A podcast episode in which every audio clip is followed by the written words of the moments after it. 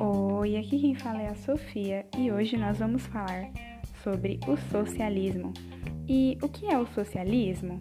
Simples, assim como o capitalismo, ele é um sistema político-econômico na qual seu maior princípio era a construção de uma sociedade que não haveriam divisões de classes.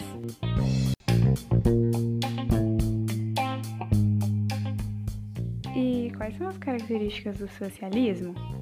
Bem, tudo pertence ao Estado. Os meios de produção, como bancos, lojas e farmácias. O Estado também decide o que se produz, em qual local e o preço do produto. O salário é igual para todos, só muda de acordo com a necessidade de cada família. Um partido único que não admite oposição.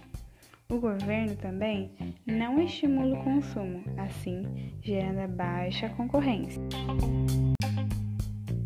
E o fato do declínio do socialismo?